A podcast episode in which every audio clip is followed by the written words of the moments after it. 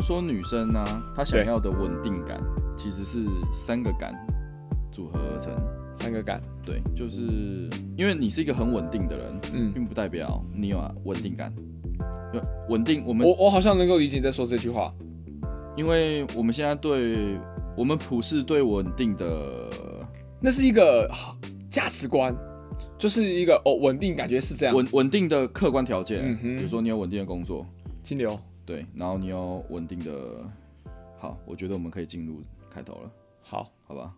大家好，哎、我是 John，我是耀文，这里是我们另外一个系列，对，爱情碎碎念，对，就是我们两个都蛮女人的，蛮女人，蛮女人，蛮女人，就是有虽然说嗨的时候就跟一般的男生一样啦，就很干话，然后在那边笑人智障，但沉静下来的那个状态，对啊，就本来就想要开这个系列，感情的部分，对，因为呃一开始的想法啦，就是有看到很多男生会做自以为是的那种八点档的感觉，偶像剧啦，对啊，八点档是送你火柴跟汽油，哦，就偶像剧那种免洗偶像剧，那会有蛮多人，也不能说都是男生了，但是我有蛮多人以为那就是浪漫啊。我自己有时候会对于某些动作、某些事情，对对别人造成困扰的那种，我就会特别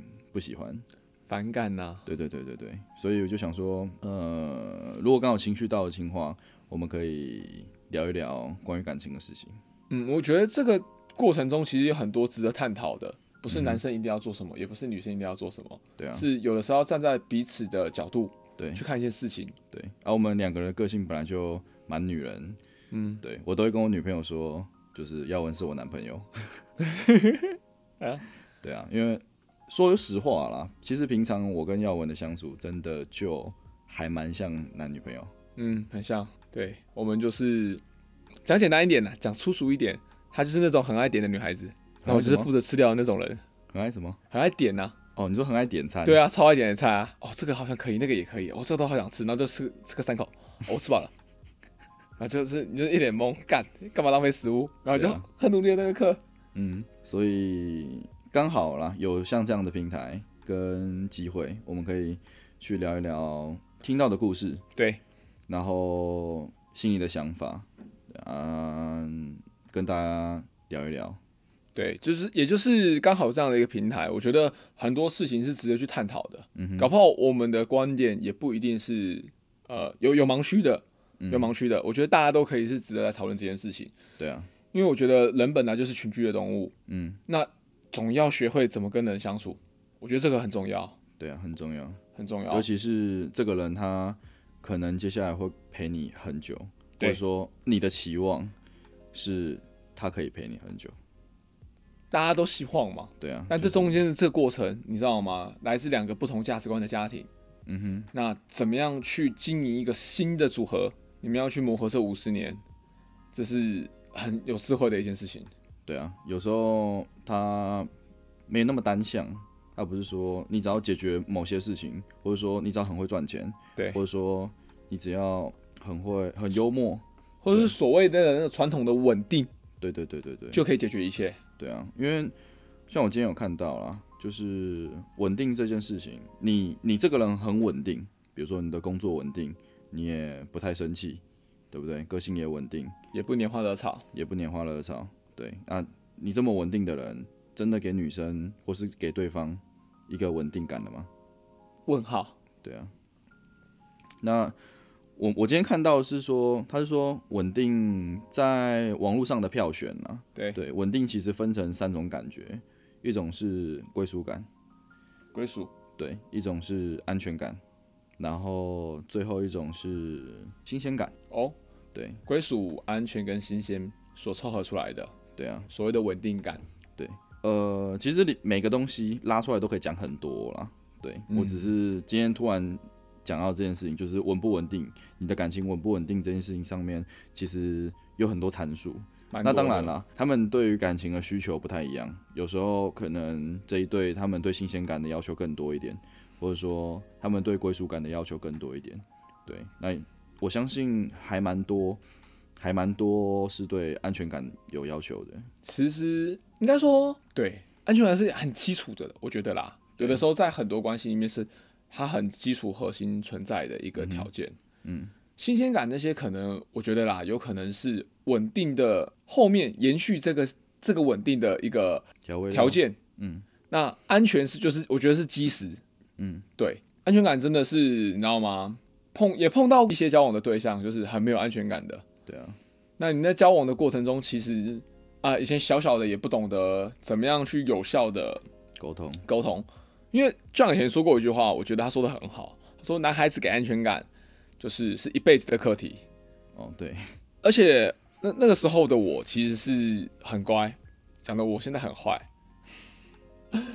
我那时候我就是比起现在啦，嗯。呃，社交圈更单纯，嗯。然后想法更就是没有那么多的想法，对于自己的人生也好，就是一个很单纯的小朋友。嗯哼，然后就连这样的一个性格的我，似乎也没有办法给出一个满意的安全感给当时的那任女朋友。嗯哼，对，所以当下才意识到，哦，原来不是我，就像你说的，个性很稳定，工作很稳定，金流很稳定，不拈花惹草，这样对方就会觉得稳定，稳定，对他一样会觉得没有安全感。没有安全感。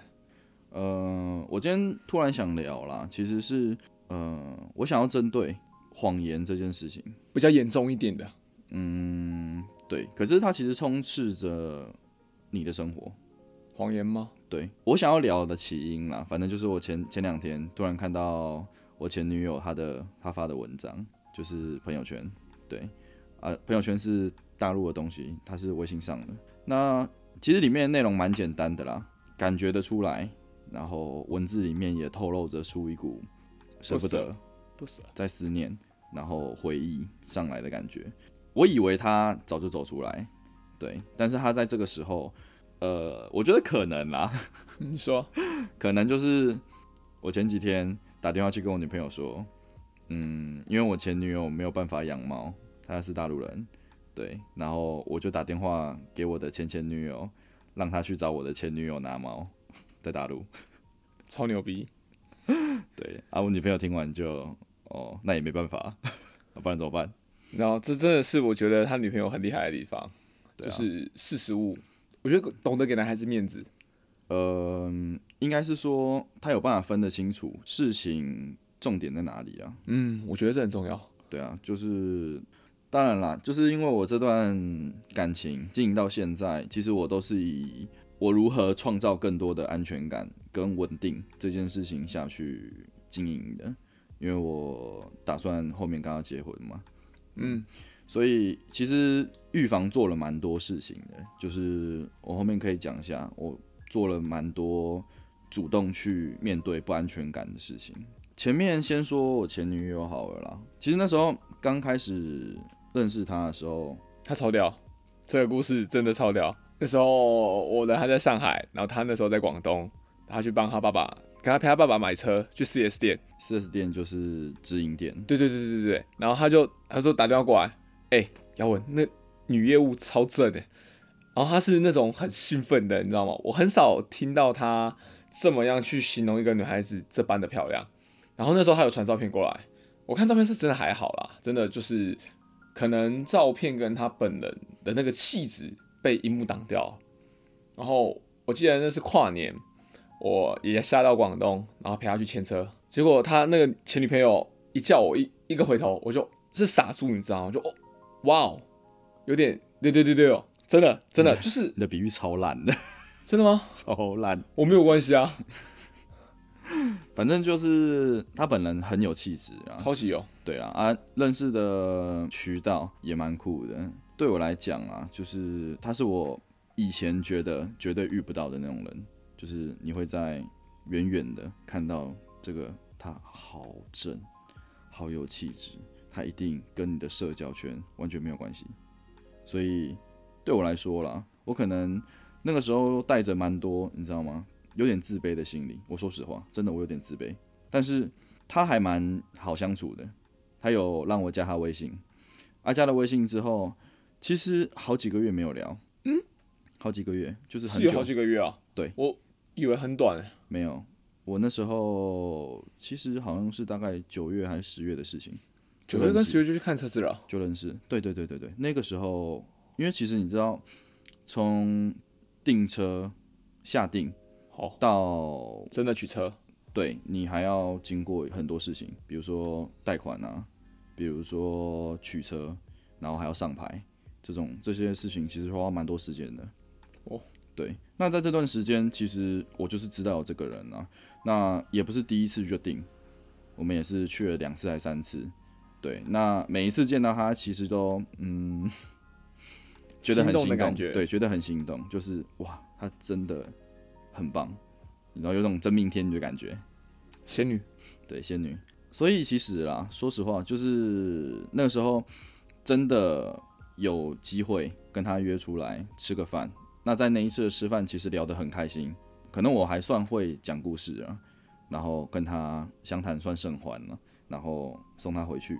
后面感情就开始慢慢加温，最后也真的在一起。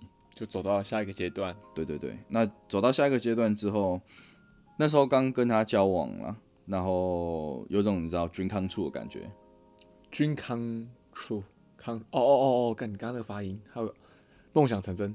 对对对对，OK，嗯，好，那我重新讲，那时候跟他真的跟他在一起，啊，有种梦想成真的感觉，就哇，真的可以跟这种仙女在一起，很兴奋，嗯，很兴奋，爸爸买车，儿子送老婆，操掉，对，但是其实一直心里面都是有一点，其实心里面一直都是有一点那个自卑的，说实话。对，那那个时候做的工作有一点上不了台面，所以就一直没有对他说，没有说实话，没有对他说是做什么。哦，对，就是我一直没有就是正面回应，说我到底在做什么工作。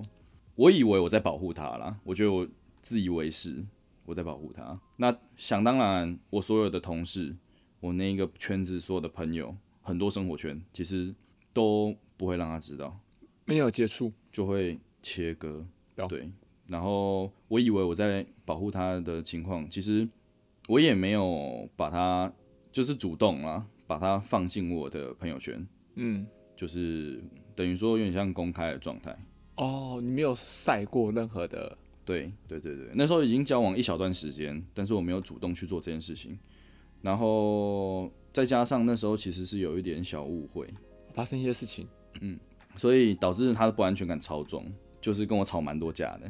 他提起了很多，你的不是，我是提前多分手，是没有提分手啦，但是只要当我一到外地去出差的时候，他其实都会给我蛮多压力，对，然后我都会觉得很无奈，因为有一些事情是我没有做，但他觉得我有做的，哦，想起来了，想起来了，对，那就是那个不安全感很重。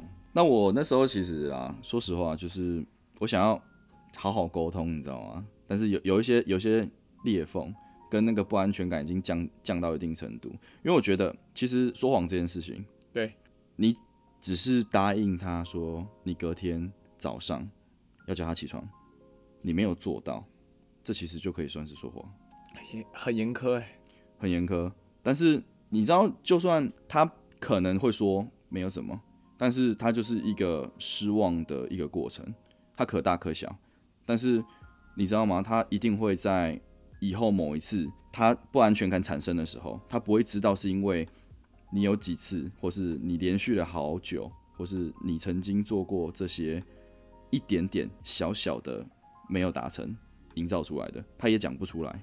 但他就是会跟你吵，他就会觉得没安全感。就有这情绪，对，因为他就是累积者，而这件事情又大不到他需要跟你吵架，对不对？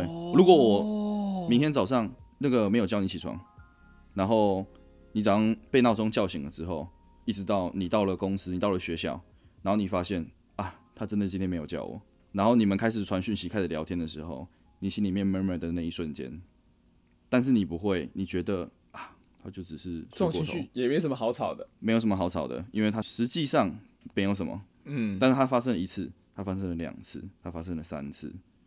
如果它发生了很多次，那这个人他说的话到底可不可以信？可不可以信？那就是一个不安全感，它就是一个谎言。哇，但是这是针对这一件事情而已。其实生活中有非常多类似的事件，就是你会觉得其实并没有什么，但只要你说出来的话跟事实不一样，它通通都叫谎言。哦，很可怕。对，所以我觉得这是沟通蛮重要的地方啊。那个时候其实就是因为最主要原因是工作的关系，然后还有身边的所有交友圈，一直到他整个爆发出来的时候，我才意识到这样不行。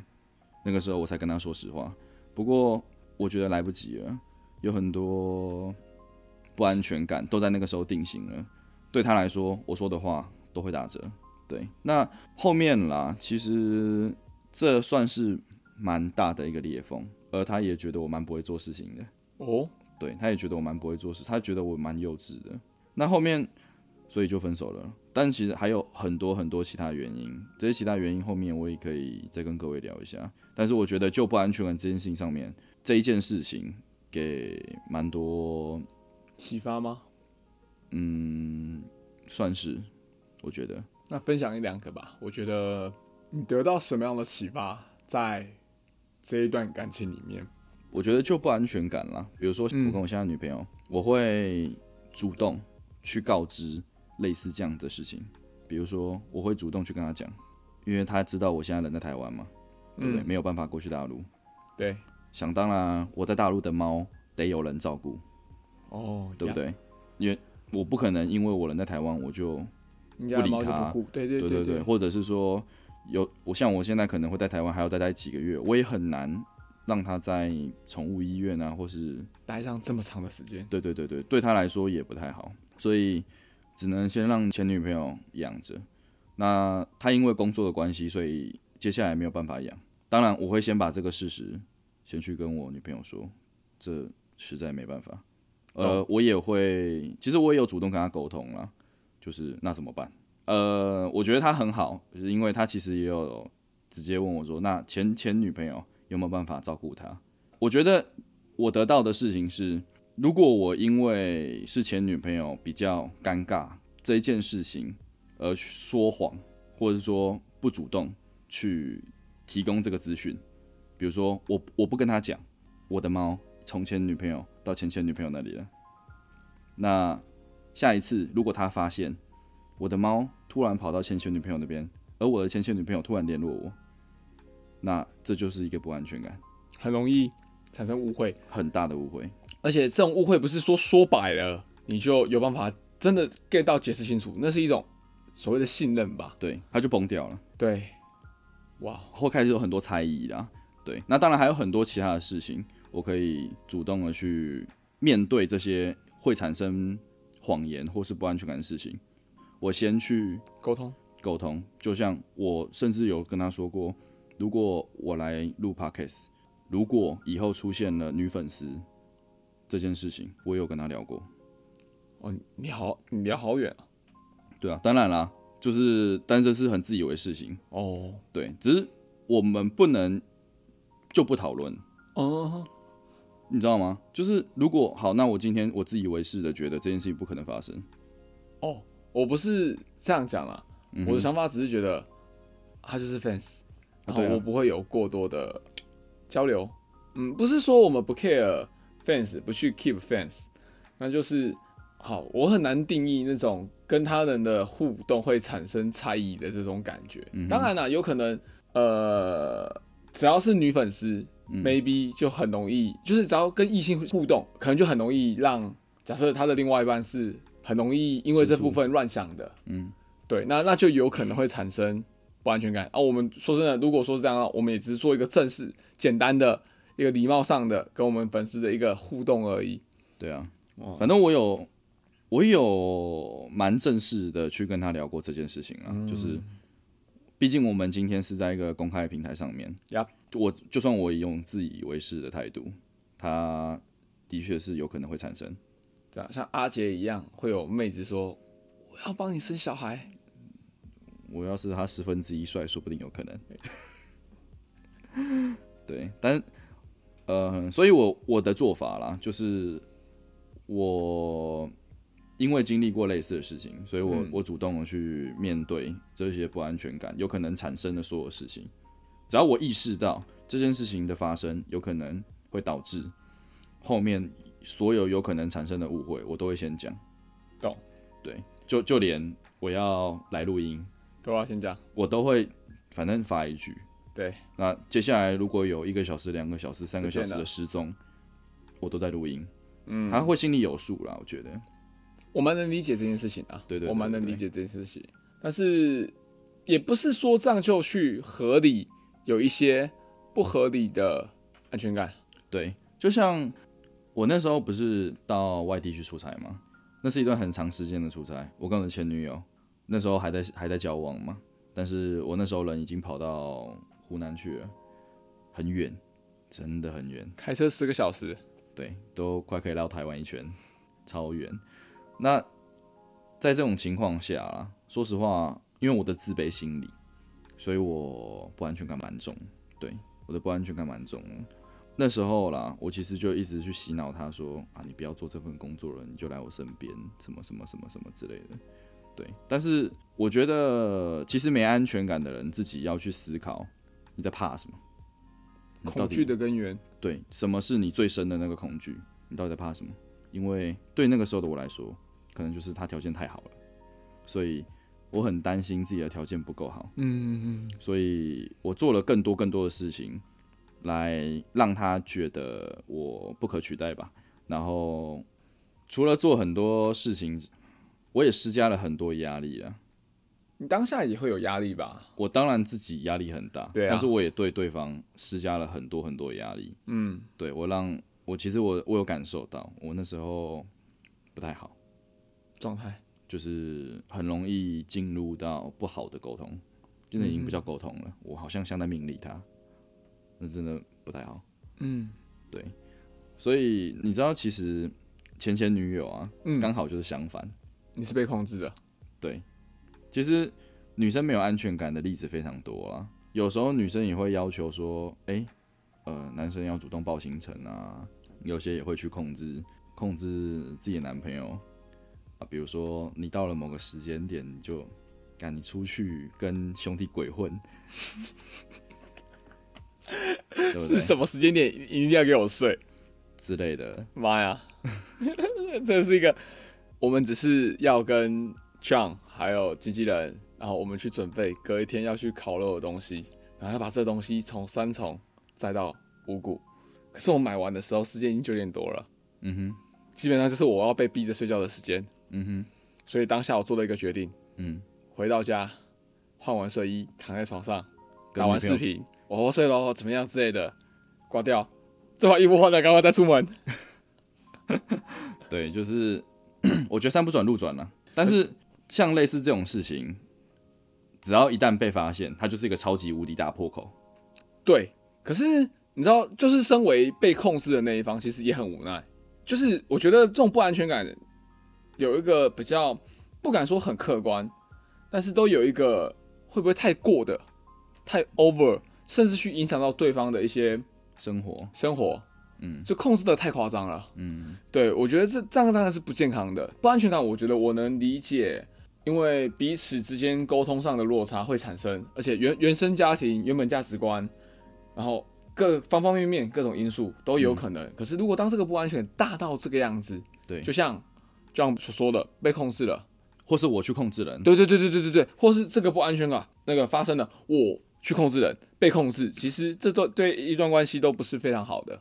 对，所以我觉得感受到不安全的人，他没有安全感的这件事情，要真的主动去问自己，真的最怕的那一个点是什么？就是要先反思一下，不要把所有的情绪一出现的时候就丢给另外一半。对对对对对对对。然后这件事情真的只有自己做得到，就是你要去修复自己的不安全感。嗯，对。那当然，如果今天是对方做了很多不错的事情，事情对，而导致你的不安全感产生，那就不是你的错。啊，对对对，可是如果今天，比如说他已经做的没什么大问题了，没有啊，对啊，对你已经，已他已经是一个所谓的稳定的人，我我就只是去，对不对？五谷两个男的，三个男的啊，对不对？再讲夸张一点的，我下午三点在我奶奶家打麻将，他就会有讯息传过来说你什么时候要回家？我们不直接讲自己讲这件事情是对与错啦，我们就让观众朋友去思考一下这种感觉。嗯哼，啊，我也不是，如果你有听到的话，我不是在追你哦、那事情过很久了。只是我想举例一下，就是一些事情，嗯，让观众朋友可以明，就是大概知道一下什么是很夸张的不安全感，嗯。甚至去造成对方的困扰，嗯，然后进而去影响到你们的感情。对，对，不安全感它不能当成你控制别人的理由。说的很好。所以，当产生不安全感的时候啦，其实不光是造成的人要改进，产生的那一方，双方要达成一个比较良好的沟通方式。比如说，我知道有蛮多人，嗯，他们其实遇到类似的事情，他们是不会说的。你说哪样的事情？比如说，如果今天你很在乎你的另外一半报行程这件事情，哦，我很在乎他有没有报行程，对。就是从早上干嘛怎么之类的，我去做什么你都要呃算是汇报一下。对，呃，你你很担心找不到人这件事情，嗯，那你就应该要先主动说，就是我会担心找不到你，我会担心你的呃人是不是怎么了。对。那我不是要控制你去哪里，我只是单纯想知道你是否是安全的。对，或者是说我只是我只是觉得我找不到你的时候，我会有不安全感，那至少你让我知道一下你在做什么，哦，你要主动提供答案，让对方知道，对，而不是丢，你知道吗？如果你今天只是、嗯对，不要乱丢。如果你今天只是因为他早上可能起床的时候没有跟你讲，然后到中午的时候他突然之间说拍了一张照片说我现在吃这个，然后你觉得他整个早上都没有理你，你不知道他整个早上在干嘛，然后你超没有安全感，然后就开始一丢，你开始不理对方，你开始跟对方吵架，你开始发很尖锐的言论，那对这件事情一点帮助都没有。而且会造成更大的伤害。对，对方会觉得你很烦，很容易会觉得你，他会觉得你莫名其妙。但事实上，你真的莫名其妙吗？你很在乎这件事情是错的吗？不是，他不是错的，因为你真的在乎，你才会生气。那你就要找一个正确的方法去解决它。对，是在乎才会生气。要我觉得这个点还蛮重要的。对啊，他不是在无理取闹，对是因为在乎你，对，所以才会有情绪。如果当你今天不在乎了，那随便你啊。你要干嘛你就去吧。对啊，所以我们要想清楚自己的目的啊。如果今天他做的事情其实只是微不足道，不是什么跟道德有关的措施，对，那你很在乎，你就要说。如果你不说，他很有可能一直到你们分手的那一天都不知道他做错了什么，嗯嗯嗯嗯，而你会很痛苦，你会非常痛苦，因为你会一直活在这个不安全感下，然后你会带着这个不安全感去跟对方吵架。嗯嗯嗯嗯嗯嗯嗯，然后对方就觉得你莫名其妙。我好好像突然有点认同，我好像有干错事情。我今天在查关于谎言这件事情的时候，其实我有查到揭穿谎言这件事情。怎么样？如何判断对方说话？对哦，有什么？，key point。哎、说看看，说看看。那这边所说的说谎啦，其实是针对那种比较异常的情况，或者说今天这件事情其实它跟道德有关系，就不像我上面所说的这么广，就不是像只是像说哦你没有叫对方起床这么小的事情。我下面要讲的是，他真的对某一件事情说谎，会有哪一些征兆，你可以去做一定程度上的判断啦。我不确定这是不是一件好事，把这些东西交给大家，会不会引起更多的猜疑？对。你觉得要讲吗？我觉得可以稍微提一下。当然，我觉得就是怎么讲，就像我们刚刚讲的，不安全感不是，就是你不要产生太多那种无谓的想法，不要。如果说你们本来就产生裂痕，那麻烦赶快去沟通。对，对，真的你不要你不要拿谎言去测试谎言，呃，应该说你不要拿谎言去测试人家，就是不要去测试信任这件事情。因为你得到的一定是谎言。对对，那我我现在要想说的是，如果你觉得对方怪怪的，重点哦，最重要的一件事情是他跟平常不一样，他跟平常不一样。比如说今天平常啦，他可能偶尔就有加班，嗯，但他今天下班回来的情况特别不一样。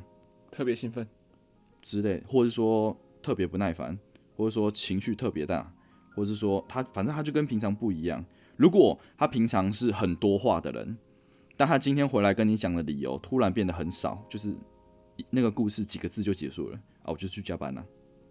他平常他可能会跟你说啊，没有啊，老板呐、他怎样怎样，他就是什么报告啊，什么 PPT 觉得我做不够好啊，赶那个对不对？他跟你巴拉巴拉巴拉杂连了一堆，可是这有可能是他今天特别的累啊。对，所以如果平常这么杂粮的人，你如果觉得他有异常，有几件事情可以帮助你判断他今天有没有说谎。那当然了，我要先跟各位说，说谎这件事情有时候是善意，就像我最前面所讲的，我是为了保护他，所以就算你揭穿了这个谎言，你也要去体谅一下对方，他到底为什么要这么说？有没有可能是你给对方压力太大？有没有可能是他觉得他只要说实话就会吵架？哦，哦哦哦哦哦，那我现在跟各位说，说谎有三个 point。第一点，如果人在说谎的时候，他会不自觉改变自己的语调。比如说，他今天很正常的说了他一整天所有的行程，可是就在最关键的那一点，他突然语调不一样。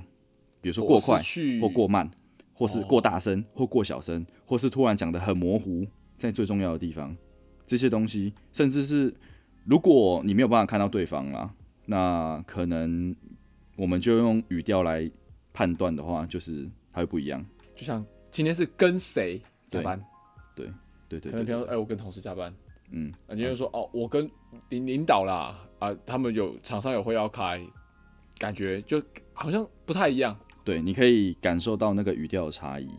第二个 point，人在说谎的时候，其实就是你在脑子里面设计情节，会变得比较迟钝。故事会变得没有资讯，而且简短。他在说谎的这个故事，就像我刚刚说的，懂吗？他他会说啊啊啊，就加班啊，就就就领导叫我加班，他不会有太多东西。第三点，人在说谎的时候，会为了掩饰心虚，有很大的情绪波动。所以结合以上三点，如果他今天在说谎，那他会故事很短，而且讲到重点处的时候，语调会不一样，而且他会感觉比较激动。他可能讲到 key point 的时候，他的情绪会跟前面不太一样。大家可以去想一下，有没有呃，可能自身或是你遇到的情节去做一个连接。对，就是可能，诶，他他在讲这些故事的时候，突然之间，可能平常啦，他就会很正常说啊，没有啊，就老板啊，他叫我要加班啊，怎么样的，就是啊，可能有什么有什么案子，或是有什么 PPT，或是有什么文件没有处理好，那他当天可能就会突然变成干嘛就加班没，那老板真是鸡掰。妈的，PPT 弄不弄不完，改都改不完。要注意哦，如果平常都这么说的人，那就没事。我是说，一般情况下绝对不会这么讲。他突然变这个样子，要么就是当天真的很夸张，很突然，对，要不然就是他针对你的疑惑，诶，为什么你今天这么晚？这件事情有一定程度上的心虚。有一个方法可以破解这件事情，你可以设计一个很复杂的问题去针对这个谎言。讲到细节吗？对，而且是很细节的细节，比如说，你知道他的主管有哪几个，他负责的专案有哪几个，你知道他的同事有哪几个，你可以针对很复杂的问题、很细节的问题，你就针对最细节的那个，人事、实力、物都可以去设计。问他那他的情绪会越来越大。哦，但是我并不建议啦，说实话，我并不是很建议去考验，对去考验对方。我觉得观察会比较好。对，就是如果你今天只是判断到对方在说谎而已啊，那可以给对方一点空间，嗯然后往后挑一个比较好的情况让对方知道嗯，你已经知道他在说谎。懂？对，没有必要就是说在当下太去怼对方，我只是直接硬刚。对啊啊，如果你 你打算要直接硬刚的话啦，就是如果你今天你已经打算要直接去跟他对干，比如说有时候你就是想要找个理由分手。干，你不要乱教，你真的急歪。可是如果今天真的是对方做错啊，你你你想一下啊、如果今天是对方做错，然后对方分手完之后还把你说成是一个一个渣男、一个荡妇，那怎么办？这样的思路是没错啦。对啊，我我觉得如果如果今天你的目标就是为了要怼对方，那这个这个工具你可以拿去用。那如果你今天只是想要帮助你自己判断说，嗯，他怪怪的，到底是在说谎，还是说只是纯粹心情不好？你他其实是有几个 point 你可以去判断啊，当然都符合的时候可疑就比较大，但是你也没有必要说在当下就真的你知道吗？爆炸。对，搞不好是真的是误会。对，那如果说啦，你问出来的问题，他都可以很正常，而且很很精准的就回答你说的问题，那只有两种可能，一种就是他针对这个谎言已经解释烂熟，对，但是第二种就是他就没有说谎，只是今天他特别情绪不对。不要遭到大家不信任大家啦。但是我觉得啦，真的就是观察，多观察一点，多涉略一点资讯，再去做判断。呃，我也比较建议对各位，你就算得到了这个资讯，我也建议你消化完毕，挑一个良好的时间，双方挑一个良好的时间，双方面对面拿这个问题出来讨论。你可以跟他很明确的说，他这件事情对你造成很大的不安全感，去营造啦，就是双方对这件事情的沟通。有时候你讲出来了，发现其实就是误会，你不要就闷在心里。有时候你讲出来，发现啊，他说谎的理由其实就是什么啊？为什么？为什么要说谎？有时候心结解开，会对你们走下去有比较多的帮助。这边给各位一句话了：愿你有直面谎言的勇气，却可以永远都不会用到它。哦，想一下，干这种话都他妈都要想一下，还好吧？很有智慧，呃，对了，希望你可以不要用到了。大家都不要用到。对，今天我们只是以一个希望自己不要受伤的心态去学习，或者说去聆听类似的理论。对，但是我还是希望大家听完今天这期的节目，可以多去跟你所爱的人多沟通。沟通真的很重要，就是给个结论嘛。我觉得虽然说讲是讲感情，讲就是讲男女，它其实就是人与人的相处很根本的一个心态。对啊，好了，今天聊到这边其实差不多了，对，夜已经晚了，早点睡觉。早点睡觉，要我哄你睡，哄啊，你哄，我不是说我在跟里面的人讲。好啊，你现在都不跟我说啦，没关系啊。超超对对，他是真的超级像我女朋友。好啦，这是今天我们原本打算把这个叫做爱情碎碎念，对啊，就是那再凉再量嘛，还蛮杂粮的啊、两个男人在那边杂粮这种东西，啊，就没办法。我觉得像我们沉下来的时候就很女人啊，嗯，我们会探讨很多这种议题，感情方面的。对，然后那个情绪都会变，突然变很敏感，你知道吗？其实一开始他讲的时候，你知道吗？我瞬间有一种眼眶泛泪的感觉。什么时候？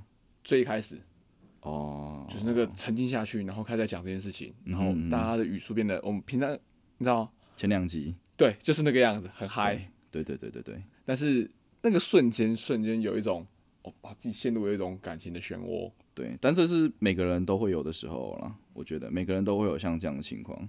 那这应该会是我们有蛮多集数的一个系列，有很多想要跟各位探讨的，就是跟大家聊一聊，有很多会遇到的事情吧。对但不一定 al always 会这么的沉闷啊。有时候讲到一些比较气愤的、比较沙雕的，还是会嗯对，但是会想要呈现这方面的主题给各位。我嗯们觉得人与人之间的沟通跟交流是不可避免，必须学习。怎么样让你处得更好这件事情，我觉得蛮重要的。嗯，OK，那我们今天这一集就到这边。我是 John，我是耀文，我们下次见，拜拜。拜拜。哦，你今天哈撒下操领带，干带我去泡温泉。走，带你去泡温泉啊！OK OK OK OK OK 哦。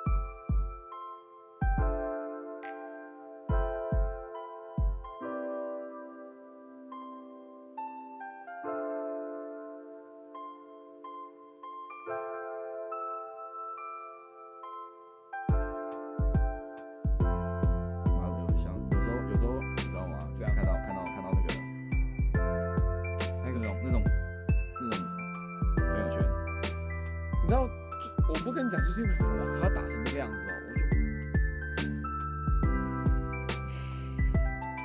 很像是我已经在跟前一个交往了，然后三点零突然来一封简讯的感觉，哦，对对对，就是你知道吗？瞬间会把所有的感觉拉回到那个什么，我我我以为我已经忘记了，嗯，我我以为我已经在往下走了，但是这样一句话，一个照片，他是会把你的情绪拉回去，瞬间拉回来，好难受。对啊，那就很急白。嗯，你在屏蔽他朋友圈。